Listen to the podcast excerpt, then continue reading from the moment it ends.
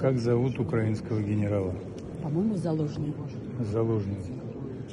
Ему надо отдыхать от переработки. россиян и будь каких других врагов нужно убивать. Только убивать. И не бояться, самое главное, этого дела.